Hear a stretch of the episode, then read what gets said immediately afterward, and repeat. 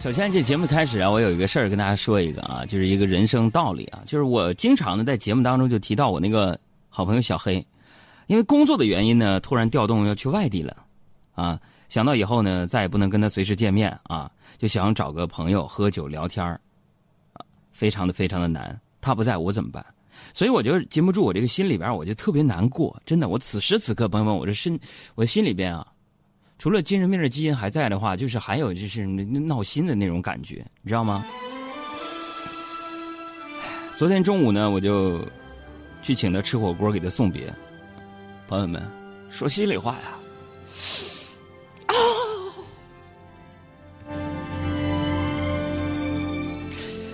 当你知道一个可以给你出生日入死、一起喝酒侃大山的朋友要去外地，你。很难再见到他的时候，你很难受，所以我就在百盛购物中心请他吃火锅。朋友们，当他吃完第五盘羊肉的时候，我突然觉得不那么悲伤了。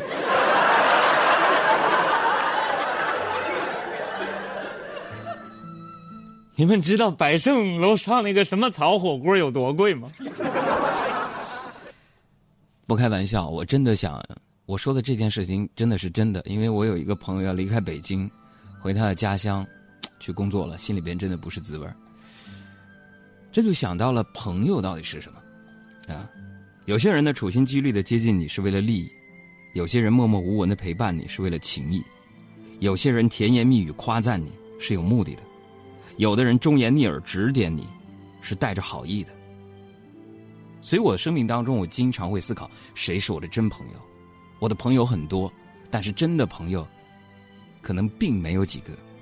真朋友就是说的做的都是为了你好，假朋友就是玩的算的，却是为了自己好。所以交人不能看表面，但是日久见人心，啊。这个又到了一个海洋思想会的时间了，是吧？我想说，真的呀，就是谁真谁假，你要看关键时刻谁帮你一把，谁好谁坏。你要看风雨来袭谁为你挡，是吧？谁虚谁实，要看长久不见谁把你想。那么假交情，是聚是散不必放在心上。真朋友，是多是少永远都不能忘。真心的朋友不离不弃，比什么都值钱。真心的朋友信任不疑，比什么都心安。真心的朋友命里黄金，拿什么都不换。所以今天我私心一点，要送一首歌给我的小黑。在节目当中损了他很多次，后天你就要走了，希望你永远是我的好朋友，希望你永远都好。真的朋友一两个就足够，太多也不奢求，能分享喜怒哀乐一起喝杯啤酒。好的朋友有你也就足够，即使在结婚后，直到退休。朋友也应该做到白头。需要安慰和帮助的时候，是朋友就该出头，不计较回报与否，这就足够。朋友陪伴左右的朋友一两个就足够，太多也不奢求。能分享喜怒哀乐，一起喝杯啤酒的朋友，有你也就足够。即使在结婚后，直到退休，朋友也应该做到白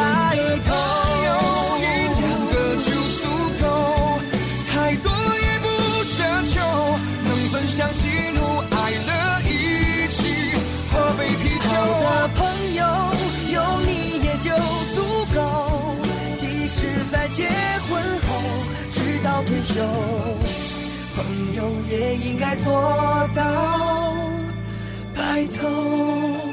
有没有一些好朋友，你们好久没有联系，好久没有见了呢？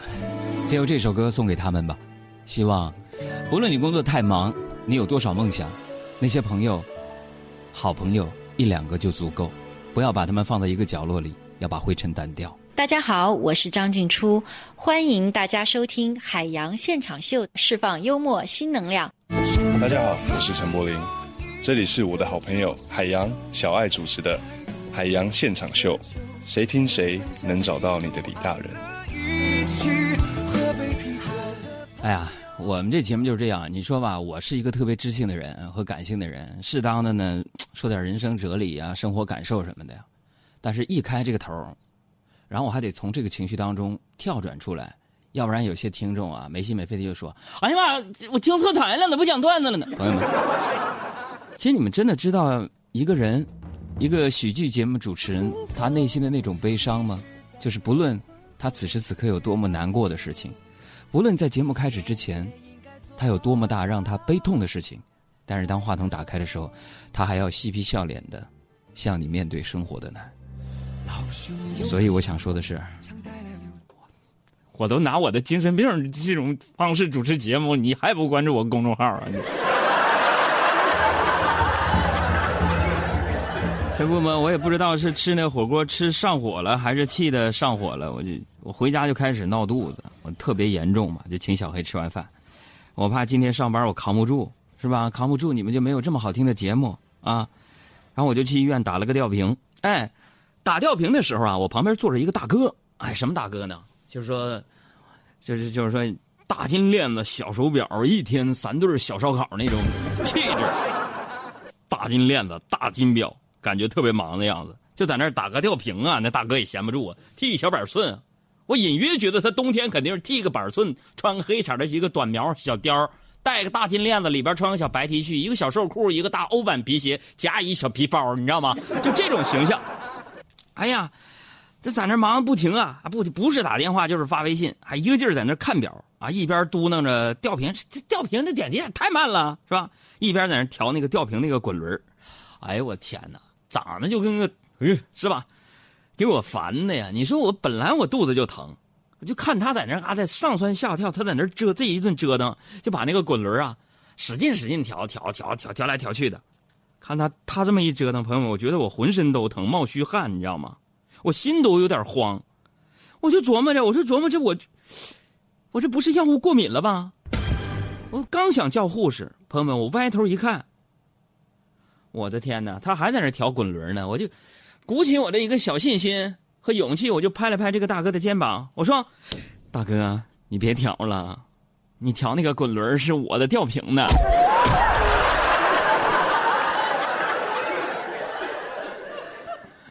大哥，你要嫌吊瓶慢的话，你让护士把吊瓶那玩意儿抽出来给你注射，行不？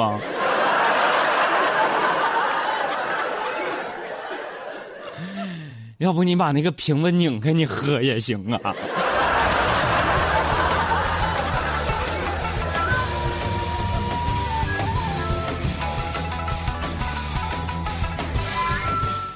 倔驴说：“哥，刚才那首歌叫什么？哪首？那首歌的名字叫做《老友记》啊，《老友记》也同时回复 is 这位朋友的问题。昨天晚上我在医院打吊瓶的时候啊，非常的无聊，我就在网上闲逛啊，看到这个 Polo 的这个手表在做活动啊，竟然才卖九十九啊，于是我也没仔细看啊，非常高兴，我就买了一只。”今天怀着期待的心情来收快递，拆开之后总觉得有些别扭。我仔细看了半天，发现这个 Polo 表上的图案非常奇怪。就原本那个骑士，大家知道吧？就 Polo 有个骑士，对吧？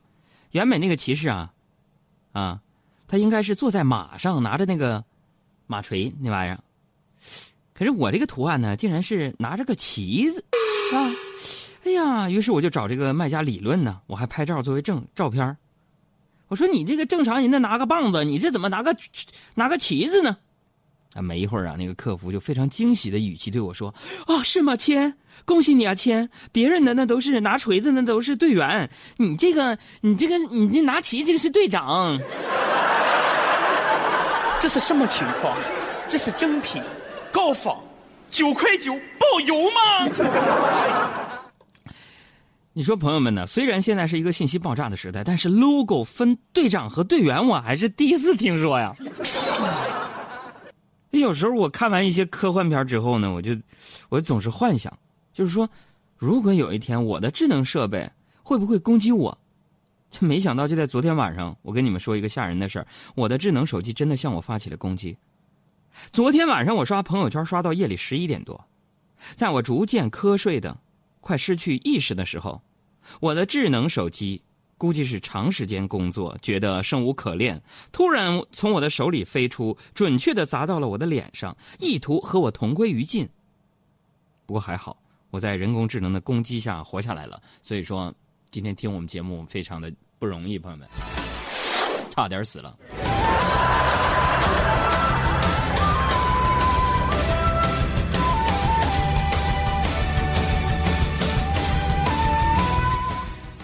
话说回来，现在这智能设备普及率太高了。这今天早上呢，我吃饭的时候呢，我正在那刷手机，隔壁桌一个初中生模样的小男孩啊，拿着手机就问我：“叔叔，叔叔，叫哥，叔叔，猪哥，哎，哥哥哥说，哥哥，这家店的 WiFi 是哪一个？”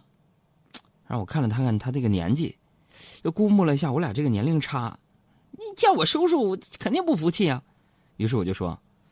哥告诉你啊，就这个。说着呢，我就指了指他的手机。他又问：“那叔叔密码是多少呢？”我思索片刻，告诉他：“叔叔，叔叔忘了，人因为叔叔太老了。”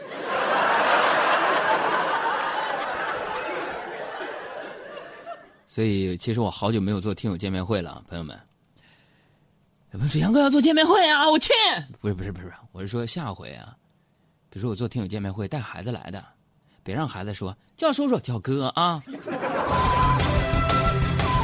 所以你看，有些熊孩子气人不分岁数，是吧？我有时候就在心里自己琢磨：你说养孩子嘛，从小呢要管他吃喝拉撒睡，长大了还要管他买房结婚，那这么复杂，你说是不是不如领养个小动物就算了？于是我就去网上查了一下，就看介绍，说这个小猫小狗这些常见的动物呢都可以领养，但是如果喜欢熊猫的话呢，虽然领养难以实现，但可以认养，啊。我想，大致的意思就是，你按时去给熊猫基地打钱，然后这笔钱呢会花到你认养的熊猫身上，啊，你就是它名义上的主人，可以定期去看望它。真心觉得这种方式很有爱，啊，有爱心，有温情，啊。我的意思是什么，朋友们？呃，所有的听众朋友们注意了啊，注意了，收音机音量调大点。我的意思，我看看这个说了这个意思就是说，如果说我的听众朋友们大家愿意的话。我本人也愿意接受认养，